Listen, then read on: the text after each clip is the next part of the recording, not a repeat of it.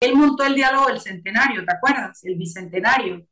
Que yo creo que para los efectos es lo mismo. Mucha gente fue llena de buena voluntad, dijo yo quiero una carretera por mi casa, el otro dijo yo quiero la luz, el otro dijo a mí me... Todos dijeron lo que querían, recogieron un documento, se gastaron un carajal de plata, porque la propaganda que tenía ese, ese, ese, ese diálogo del Bicentenario era apoteósica, era carne estoléndica, cariño para terminar en un documento que no sirve de nada. Y yo te quiero decir algo, si hay en este país alguien que tiene la posibilidad de llevar un diálogo, diálogo es Poli Franceschi por las herramientas que tiene, pero definitivamente que el gobierno está tan desacreditado que todo lo que convoca el gobierno la gente no lo asume, no lo respeta. Ahora se montan este diálogo allá y les pareció que la idea era que mejor nos separaban y no aguantó ni el mediador aguantó para la segunda fase, que no era mediador porque primero mediador para arriba y mediador para abajo, después observador. Después, ¿cuál era el tema, el, término que tenían?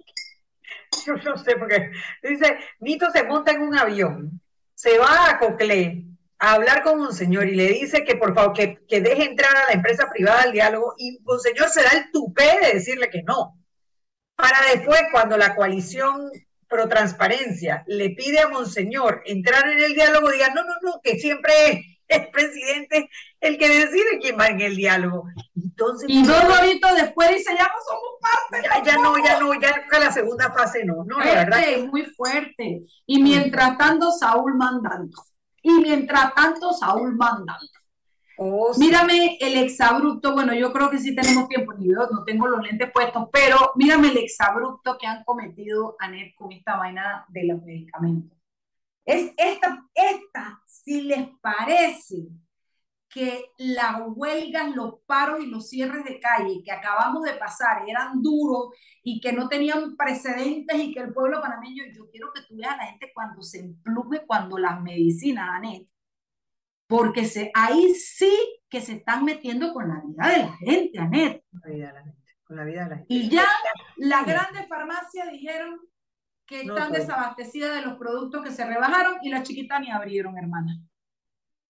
Así mismo, es que, es, que lo triste, Mariela, lo triste de todo esto es que lo que ha sido ha sido un, debate totalmente eh, populista, un debate demagogo, eh, acabando con la cadena de valor, que si bien en Panamá los medicamentos están costosísimos, carísimos, la génesis del problema es el desabastecimiento de la caja del Seguro Social. Y en eso el gobierno sí tiene cómo resolverlo, porque existen procedimientos que hay que cambiar para que la caja del Seguro Social se pueda abastecer a tiempo y pueda darle a los asegurados, que son el 80%, darles las medicinas, que no tengan que pagar un centavo, porque para eso se les descuenta de su salario un porcentaje. Pero es que ahí vamos entonces a hablar, mamá. No vamos a hacer demagogos, se lo descuentan de un salario, pero lo que le descuentan es irrisorio para los efectos de las prestaciones y los derechos que tenemos, con lo cual habría que reformar cómo funciona la caja del Seguro Social. Y vamos más para atrás, y vamos más para atrás. Pero déjame decirte algo. Eh, incluso, Anet, quienes podemos pagar, yo no uso el seguro social y no lo hago porque un poco porque me da pereza las filas, pero otro, pero a veces hay médicos que tienen que hacer filas en la privada igual que si fuera en el seguro y yo me emplumo y grito y rápidamente me mandan a sacar y me dicen, vaya, se puede buscar otro médico. Pero hay personas que podemos pagar los, los medicamentos y tampoco lo podemos y tampoco tendríamos por qué pagarlos tan caros. Yo estuve leyendo un artículo que te lo voy a mandar de una vez, eso fue cortesía de mi amigo Guido Rodríguez, hace semanas él lo mandó, y el artículo te dice cómo, y cómo lo hizo Colombia con las medicinas. Y parece una bobería, pero Colombia comenzó sentando, es que la génesis del problema ni es el seguro, yo creo que el seguro es una gran cantidad de problemas, pero es que el seguro también compra caro. Compra carísimo, compra carísimo. Entonces, los colombianos, a través de esta señora Claudia Vaca, yo te voy a mandar se fueron a investigar y se dieron cuenta que en el resto del mundo, sobre todo en Europa, las medicinas eran más baratas y sentaron a los que tenían que sentar, que eran los laboratorios, a los grandes laboratorios.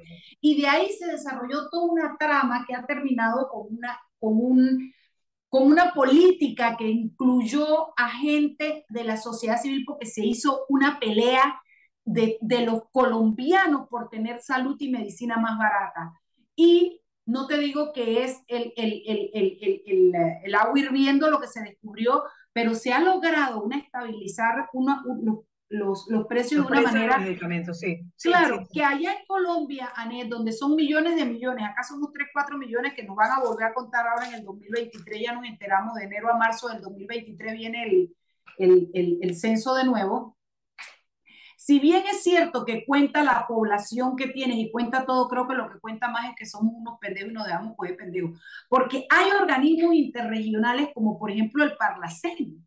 Si tú agarras y congregas a todo Centroamérica para comprar en bloque, las farmacéuticas no tienen por qué perder y los, y los ciudadanos no tenemos por qué pagar tan alto.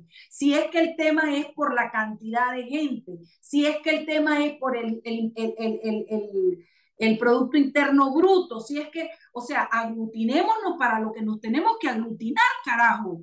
Y hagamos, y no hagamos, y hagamos que ese parlacén que nos cuesta tan caro sirva de algo. Yo no sé cuál es la respuesta, porque a ver, si yo de vaina sé de derecho de familia, ¿qué voy a saber yo del negocio de la farmacéutica? Lo que sí tengo que la lógica me indica es que no puede ser que el problema esté en que el presidente baje el dedo y diga se baja a 170 y que las que no abran son las chiquitas y las que vayan a quebrar son las chiquitas y las medianas. Creo que es otra de esas respuestas populistas. Uno, por sentarse en una mesa a hablar yo con yo. Y dos, el presidente por su bobería de hacer caso y no entender que esto es más serio que un juego y que una, un poema de la Rosa de Guadalupe y que tiene que buscar realmente salidas porque ahora vamos a ver, nos hemos quedado matándonos la farmacia con las grandes, con la chiquita contra los panameños porque no me vende y allá está Saúl echándose fresco. Así está. El país en, en, en, en velo, viendo más de 450 farmacias que han dicho no podemos subsistir con esos precios, porque inclusive está por debajo del precio de compra. Tienes a, las, a los distribuidores que hoy han mandado algunos comunicados diciendo, oye, nosotros no podemos darte más barato porque a nosotros quien nos vende, que son las grandes, las, las farmacéuticas, no nos han podido confirmar. Y hasta que ellos no nos confirmen, nosotros no te podemos bajar el precio. Y si te toca devolverme el medicamento, bueno, devuélveme el medicamento. Y tienes a los ciudadanos en la mitad con la esperanza de conseguir un mejor precio y lo que te estás quedando es sin poder comprar los medicamentos. Yo la verdad que estoy bien preocupada con este tema, pero son las seis y cuarto. Vamos Nada más déjame decirte esto. Hoy en un chat que comparto con Dani Pichel, voy a ser infidente y espero que Dani no se ponga bravo conmigo. Dani pedía auxilio que le dieran la lista de los medicamentos porque Dani Pichel es un cardiólogo muy reconocido en Panamá de la práctica privada y vive que los clientes, los pacientes de él estaban diciendo, doctor, deme la receta de la medicina esa que está rebajada y son gente que pueden pagar el cardiólogo privado y que pueden comprar los medicamentos. Entonces te vas a dar cuenta que para la bajada esto va a afectar a Raimundo y todo el mundo, Chuy. A Raimundo y todo el mundo, tienes toda la razón. A todo el mundo, a todos nos va a afectar porque si ibas a una farmacia al lado de tu casa, esa farmacia está cerrada. Te va a tocar ir a una de las farmacias grandes y no todas las farmacias grandes están despachando. No todas porque porque es que es sentido común. Si tú compras a un dólar, no vas a vender a 90 centavos. No va a pasar, no va a pasar. No hay negocio que se sostenga con menos, vendiendo a menor valor del que está comprando. Es economía básica. y al valor, de la, al valor de la compra agrégale la luz, el empleado, el alquiler. No puedes, no puedes. La merma de alimentario, etcétera, etcétera, etcétera, etcétera. Vámonos al cambio y de regreso más en Sal y Pimienta, programa para gente con criterio.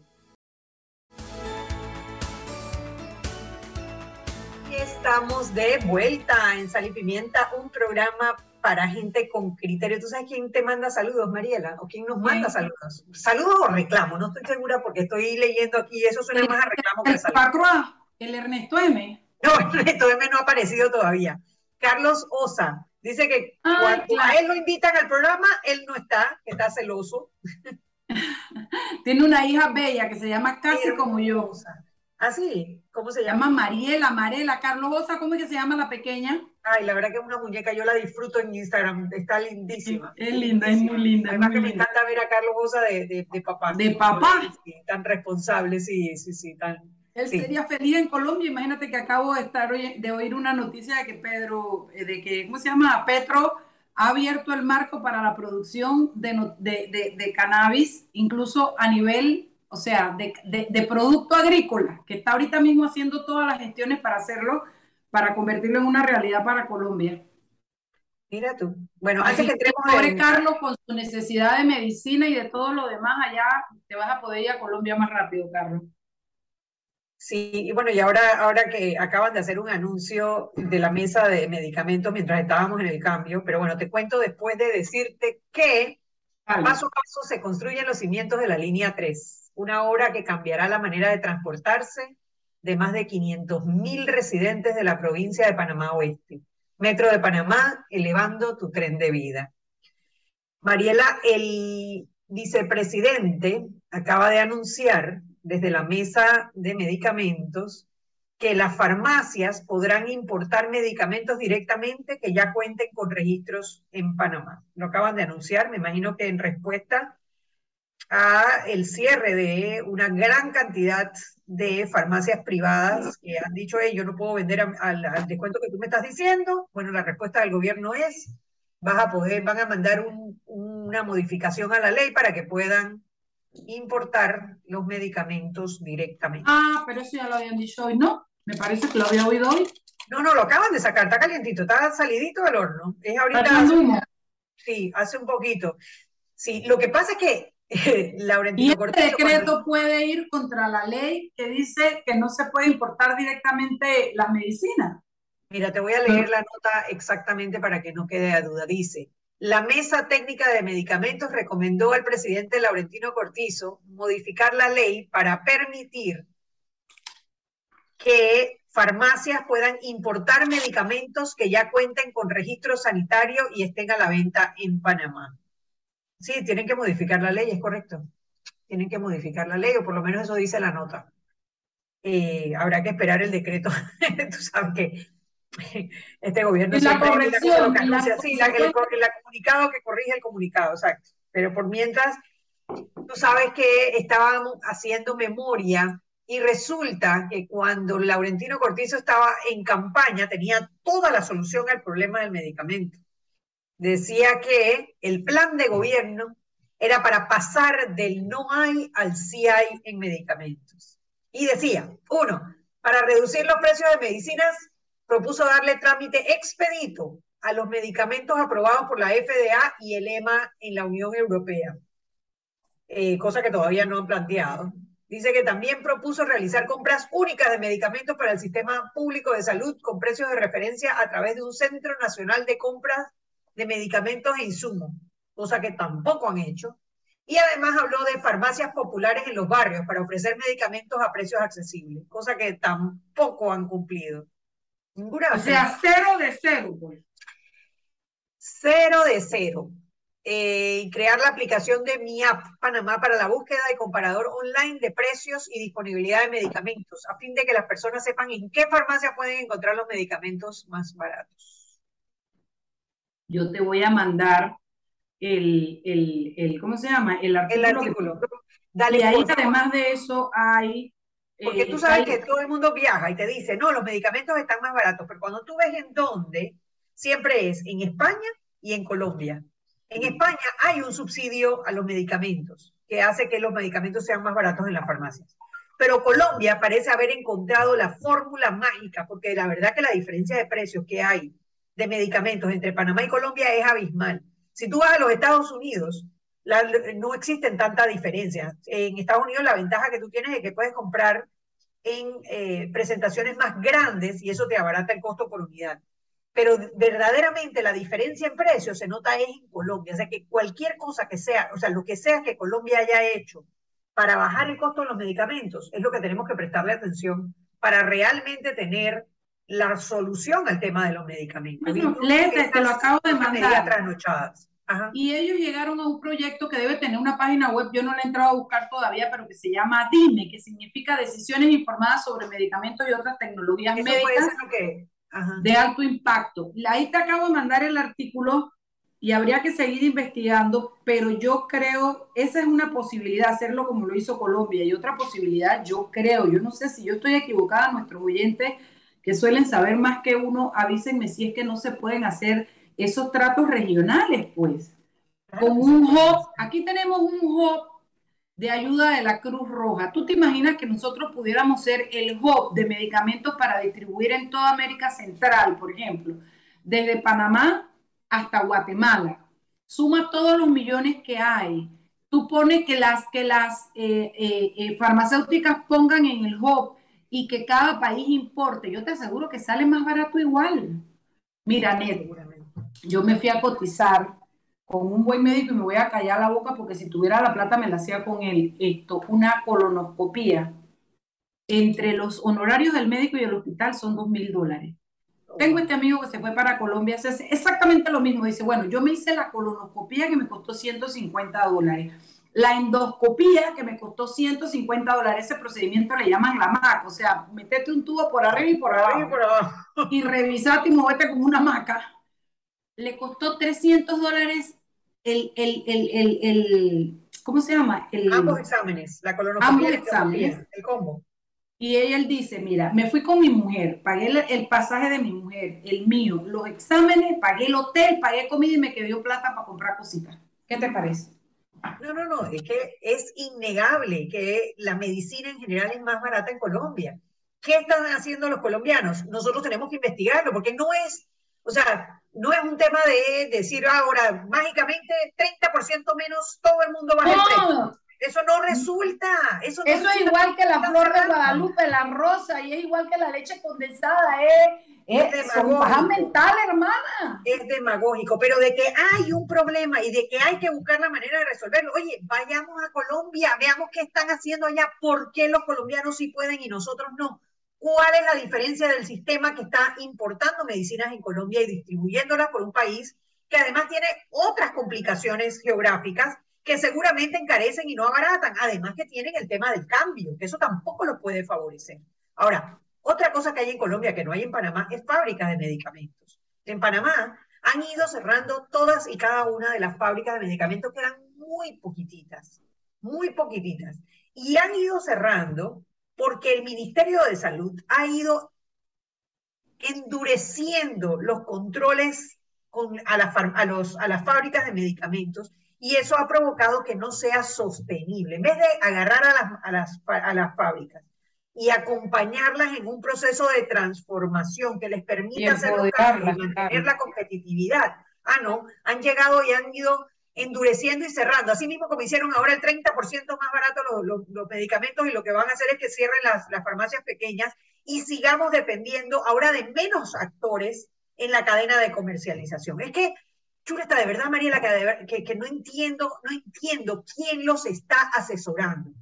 No tiene sentido. Yo creo que es que en general es una generación, la que está ahorita mismo en el gobierno, que es, que es arcaica, que se quedó en el siglo pasado y que no ha avanzado y que lastimosamente no tiene el equivalente en la membresía o en sus asistentes para crear un mundo actualizado. Yo pienso que por ahí va la cosa. Me da un poco de miedo que también llegue el momento que los millennials son los que tomen, porque nosotros conocemos muchos que son una maravilla, pero también conocemos otros que son un mini, que, que lo único que quieren es reggaetón, droga y zapatillas caras, también me preocupa que lleguen, porque esos, esa, esa población de alguna manera es la que ha puesto estos diputados que no han ayudado en nada y de los cuales se sospecha vínculos con la droga. Entonces, es, es, como, es como un problema que no tiene, es como un infinito, comienza y termina, comienza y termina. Lo cierto es que yo creo que esto de las medicinas puede terminar en detonar más conflicto que lo que tuvimos hace un par de semanas atrás. Y eso me da susto, amiga. Yo tengo que trabajar y conseguir plata para la comida. A mí me da mucho susto porque la única manera de, de reactivar la economía, de que vuelva a generarse los empleos que tanto se necesitan, es con estabilidad. Y esto lo último que va a traer va a ser estabilidad. María, son las seis y media. Yo, hay una noticia que se habla, ya la Tú sabes, tú y yo vamos, tenemos que comentar una noticia y tiene que ver con qué tal si te digo. Pero vamos a hacer una pausa y al regreso te cuento qué ha pasado en qué tal si te digo. Vámonos al cambio. Y estamos de vuelta en Sal y Pimienta, un programa para gente con criterio, Mariela. Vosotros con criterio y tú no tienes que trabajar, pues. Bueno, yo tengo que trabajar, eh, pues sí, la verdad, pero se me acaban de perder las pautas, que todo se que todo se vea menos la hermosura. Tú sabes que tú eres una mala influencia y que, eh, digo, eh, que te digo yo? Hermano, una mala influencia y aquí está. Mi recuerda, recuerda que en el metro de Panamá, por la seguridad de todos, es importante esperar el tren detrás de la línea amarilla. Viaja seguro, cumple con las normas. Lo estás disfrutando, veo. Lo estás disfrutando. Oye, échame el cuento de qué tal si te digo. Oye, ¿qué tal si te digo que en la apelación, a ver, Guillermo Ferrufino tiene dos condenas en primera instancia. Es decir, en el juzgado tercero liquidador de causas penales dirigido por Valoisa Martínez, lo condenaron primero a seis años por enriquecimiento injustificado y en otro caso lo condenaron a cuatro años por corrupción de funcionarios por la compra de un vehículo cuando era ministro de Desarrollo Social en el gobierno de Ricardo Martínez. Bueno, hoy salió publicada la apelación que hizo al Tribunal Superior, en donde el Tribunal Superior confirma la condena a cuatro años por corrupción de funcionarios. Ahora le queda solamente el recurso de casación en ese caso. Habrá que esperar todavía porque él también apeló en, en la condena de seis años por el enriquecimiento injustificado. Así que bueno, está condenado ahora en segunda instancia por corrupción de funcionarios. Quiero dejar constancia para los que nos escuchan que no es que él sea el único que se portó mal, es que es el más pendejo de la lista. Con él hubo justicia. Yo no sé los demás si es que lo saben hacer mejor o qué. Ese muchacho, pobrecito, porque él no me cae mal, mira, ratento, no me cae mal, no me cae mal. Pero él está casado, es que te digo, él está casado con una sobrina de Marilyn Ballarín. Bueno, que de hecho también está condenada con bueno, a eso voy a decir. Creo que a menos, a cinco o cuatro años de prisión, sí. A ella también la condenaron, eso era lo que te iba a decir. Y yo me pongo a pensar, Oye, ¿y esos muchachitos con quién van a quedar? Si la mamá y el papá van presos. Si no me equivoco, eh, la condena de ella es por menos de cinco años. O sea que le pueden dar medidas, oye, porque sí, porque la verdad ella, sí, en el caso de ella eh, sí le podrían le podrían hacer un cambio en, la medida. De, dice, Pero es que te digo una noticia de febrero del año 2022. Milena Vallarino de Ferrufino, o sea, el, el ex ministro de Desarrollo Social, Guillermo Ferrufino, y su esposa, Milena Vallarino de Ferrufino, fueron condenados, ah, no, sí, a seis años de prisión, tienes toda la razón. Me pondrá dolor, ¿no? Porque además se volvieron locos, Anet. Es que no había manera de no agarrarlo. Tú viste la casa que se hicieron por ahí por, por algo. ¿Tú te acuerdas de aquella casa que tenían ellos que, que de repente fue publicada en fotos, en todo lo demás, los carros? O sea, la verdad es que, es que yo creo que la condena debe ser por bruto, porque además de que se cogió la plata, la exhibió. No, la, verdad es que la condena es el delito de haberse tomado lo que no es de él y que es del Estado, pero no quiere decir que los otros no lo hayan hecho. Yo lo que quisiera saber es cuándo carajo van a meter a ese poco gente que también es evidente que estuvieron metidos en, en sinvergüenzura mientras ocuparon esos cargos públicos. Y, no, y, fíjate que no los trataron mal, porque la pena por el enriquecimiento injustificado va de 6 a 12 años, o sea, le dieron la pena mínima, en realidad a ambos. Va de 6 a 12 años de prisión, ¿no? O sea, que si el delito está comprobado, sí, es la pena mínima. Pues, sí, habrá que esperar, ya te digo, la, que decide el Tribunal Superior Liquidador de Causas Penales, la, en el otro caso, la condena fue de marzo y la apelación ha salido ahora en agosto, o sea que más o menos cinco meses, la otra no debería, no debería demorar, ¿no? No debería demorar. Y no es que nos alegre, pero por lo menos es ver la posibilidad de que la justicia funciona y opera. Mira, Net, la mitad de los problemas de este país se acabarían si aquí hubiera una justicia efectiva, porque es que la gente aprende de así, sabiendo que sí se puede ir preso, que sí duele, que sí que dejar a tu familia. Eso es, el, es esa, esa, esa, ese adesentamiento de la justicia traería como consecuencia realmente que mucha gente esto no, no se metiera a cometer este tipo de delitos. Oye, ¿qué más tienes por ahí? Hemos hablado. Oye, ¿no me vas a hablar de la vaina de la firma de los de lo, de lo independientes, pues? Ay, claro, por supuesto. Me perdón, dije, no, no, no, no, no, espérate, dije la vaina de la firma, no, no, no. El calvario de recoger firmas.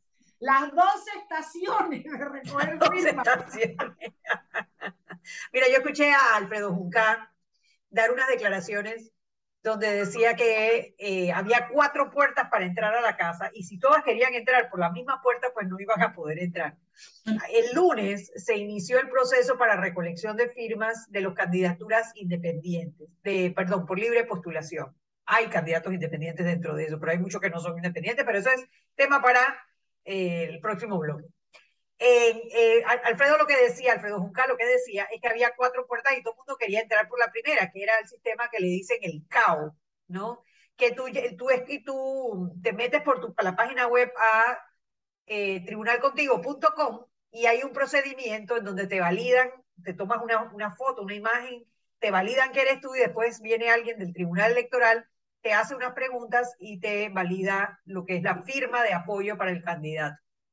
Por supuesto, cuando tú tienes más de 1.600 candidatos a nivel nacional, muchos de ellos que han, entrenado hasta 20, 30, 40 personas para recoger firmas, el sistema colapsó. El sistema colapsó y solamente pudieron recoger en todo un día 3.000 firmas, eh, que cuando tú lo sacabas era como menos de dos firmas por candidato. En el caso de los candidatos a diputados, que hay 450 candidatos a diputado a nivel nacional, habían podido conseguir 1020 firmas, más o menos, era un poquito más, el, eh, como dos puntos y algo firmas por candidato. Hoy ha mejorado bastante el tema de el, tribunalcontigo.com y eh, algunos candidatos reportan que ya están utilizando el famoso app, que tú tienes que agarrar un celular que no tenga nada, el celular tiene que tener unas especificaciones, entiendo que tiene que ser hasta Samsung, porque no es cualquier celular que te, que te aguanta la aplicación, y le bajas una, le pones un app que cuesta 37 dólares por celular, y con ese no tienes que depender de la conexión al tribunal electoral. Entonces, algunos candidatos han optado por esa opción. La otra opción que entiendo fue la más efectiva ayer fue la de los kioscos. Hay algunos kioscos dispuestos a nivel nacional y la gente está llevando, los candidatos están llevando a sus seguidores a los kioscos a firmar.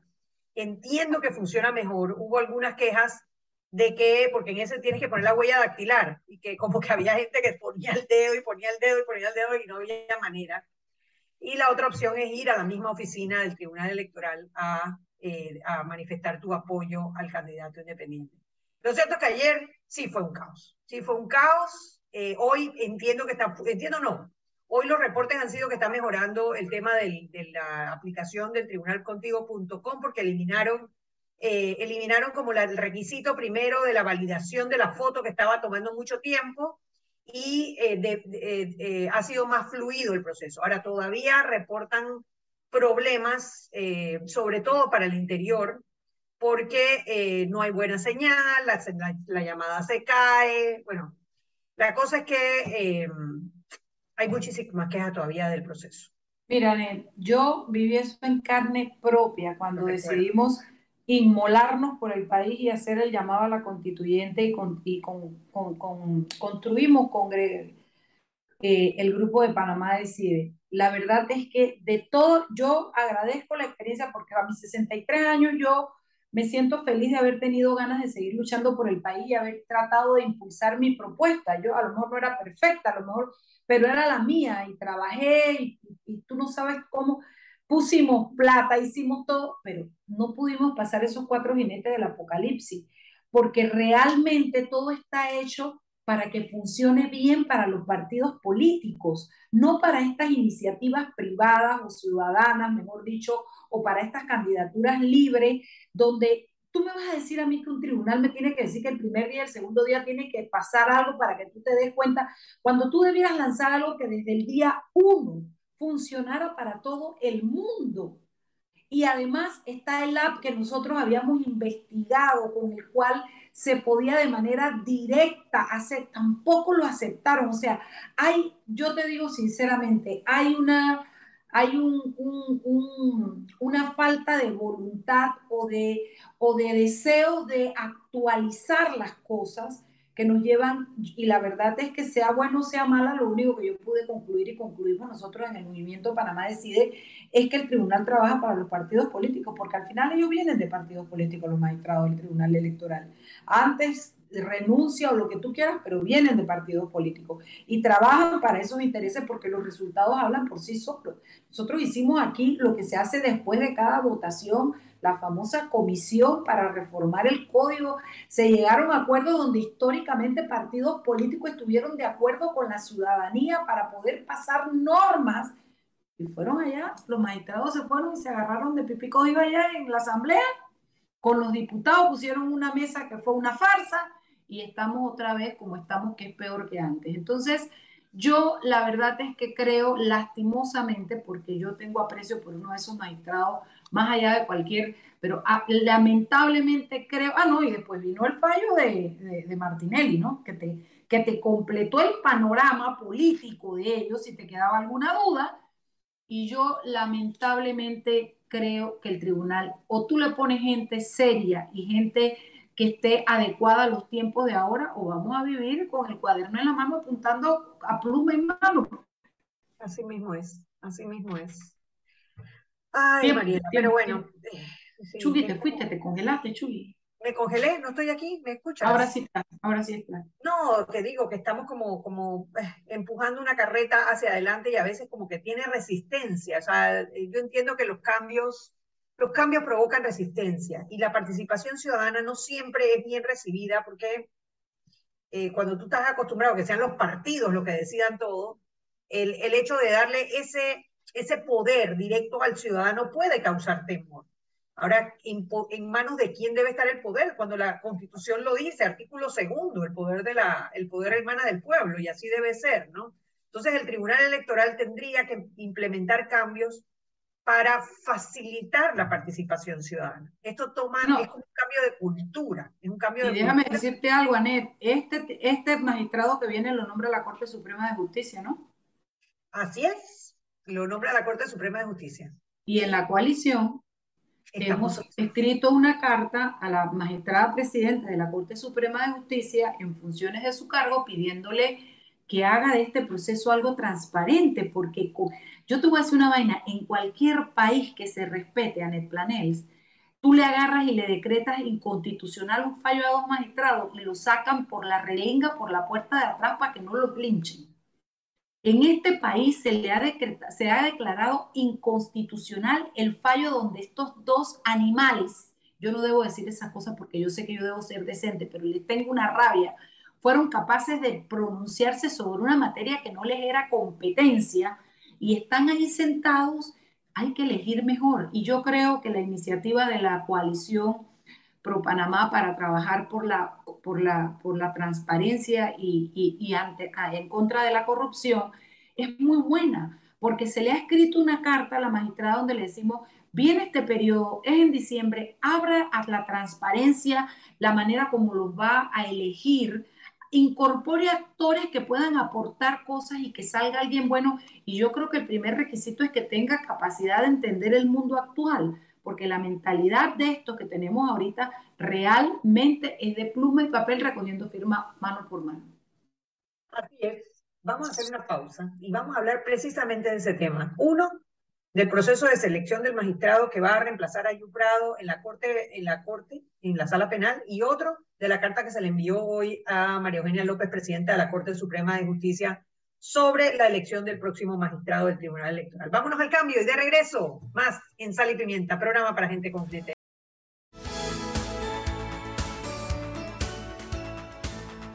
Y estamos de vuelta en Sal y Pimienta, un programa para gente con criterio, Mariela Ledesma. Sí, ¿no tiene que trabajar o ya acabaste el trabajo? ya yo trabajé, ya yo trabajé, ya yo trabajé. No, íbamos a hablar de dos cosas. El, la elección del próximo magistrado de la Corte Suprema de Justicia que debe reemplazar finalmente después de 10 años a José Ayú Prado de la Sala Penal de la Corte. Y el otro es el nombramiento del próximo magistrado del Tribunal Electoral, que es incluso antes, porque a Heriberto Araúz se le vence en octubre el periodo y ya debería la Corte decir quién va a ser el que reemplace a eh, Heriberto Araúz en la Corte Suprema de Justicia. Y es que en el, perdón, en el Tribunal Electoral, y es que en el Tribunal Electoral cada poder del Estado nombra a un magistrado cada cierto tiempo. Esos magistrados son nombrados por 10 años y en este año se le vence a Heriberto Araúz, le toca a la Corte. Em, se le está pidiendo a María Eugenia López como presidenta de la Corte Suprema de Justicia un proceso abierto y transparente para la elección de ese próximo magistrado. Y eh, yo creo que eh, si bien el proceso de selección de los magistrados de la Corte Suprema de Justicia tienen algunos defectos, y yo creo que de eso también debemos hablar, lo cierto es que le da la oportunidad a muchísimos abogados, eh, muchos del propio sistema del órgano judicial, a presentar sus papeles y hemos conocido en el proceso gente maravillosa que trabaja en el sistema. Yo no sé, Mariela, pero algunos de esos, eh, de esas eh, entrevistas públicas que se hacen, oye, te, te, abren la, te dan esperanza que dentro del propio sistema judicial, en el caso de la Corte, hay personas que tienen las competencias, que han tenido una trayectoria impecable y que tienen las capacidades para poder eh, reemplazar a, a magistrados de la Corte.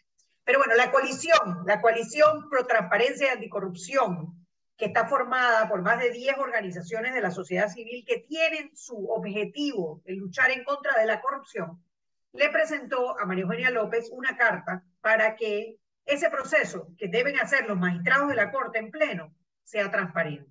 Sea transparente para que la persona que se elija sea alguien que eleve la calidad de los fallos de la administración del Tribunal Electoral que tanto lo necesitamos.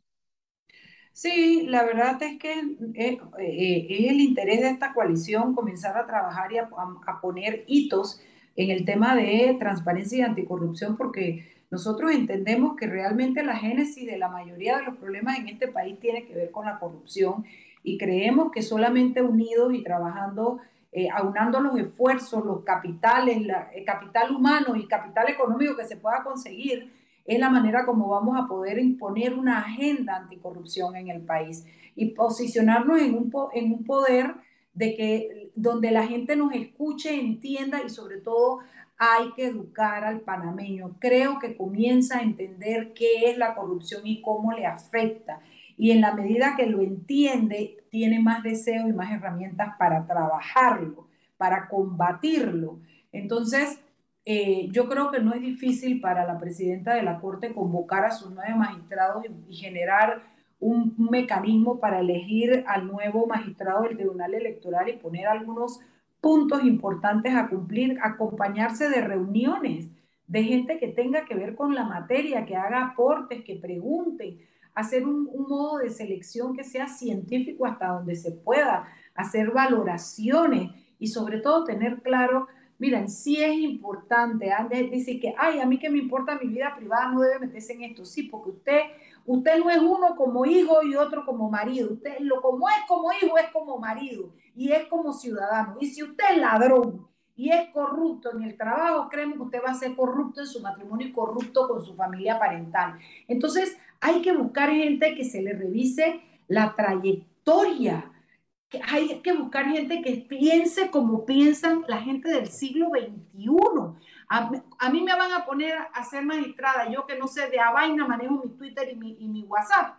Yo, yo tendría o, tendría que tener la mentalidad abierta de que eso es lo que se requiere y traer a la gente que se necesita al tribunal electoral. No poner, fíjate, yo recuerdo eh, las palabras de Nunca en una de las reuniones, que era como que si nosotros teníamos que ver cómo nos adecuábamos al sistema que ellos, cuando yo decía era, ustedes tienen que adecuar la parte tecnológica a la nueva ciudadanía que existe hoy.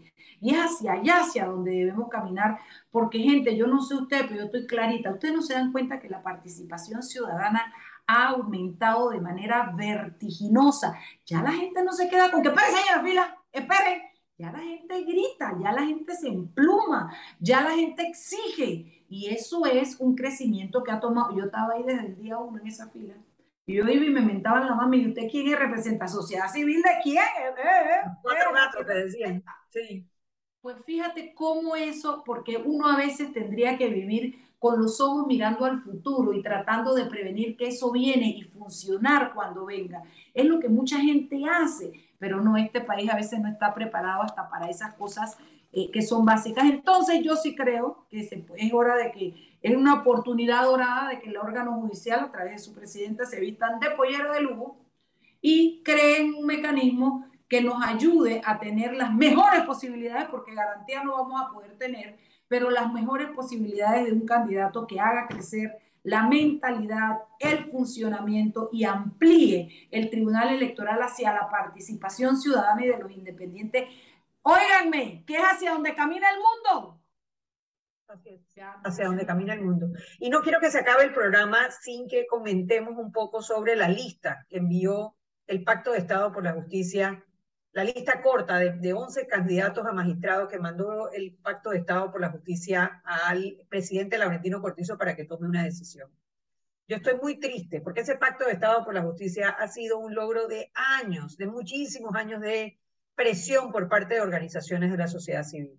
El pedir un puesto para poder eh, participar en una decisión tan importante como quiénes pueden, de qué lista puede salir el futuro magistrado de la Corte, y que haya pasado el nombre de uno de esos eh, funcionarios que no cumple con la constitución porque tiene un puesto hoy en día de mando y jurisdicción. Y esta es la fecha que no han explicado cómo un pacto de Estado que está formado por personas que saben de derecho, que saben de la constitución, que saben de las leyes, se haya prestado para que ese nombre pase a la lista corta de donde el presidente debe nombrar el próximo magistrado de la Corte Suprema de Justicia.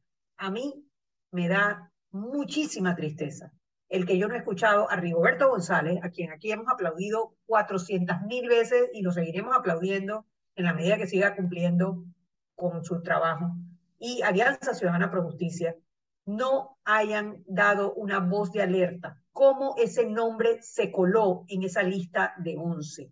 Eso es algo que a mí no me hace sentido. Y yo quiero decirte algo, yo, yo sí voy a decir el nombre, porque eh, yo creo que es importante que sepamos. Yo, se trata de Armando Fuentes, que yo quiero aclarar algo.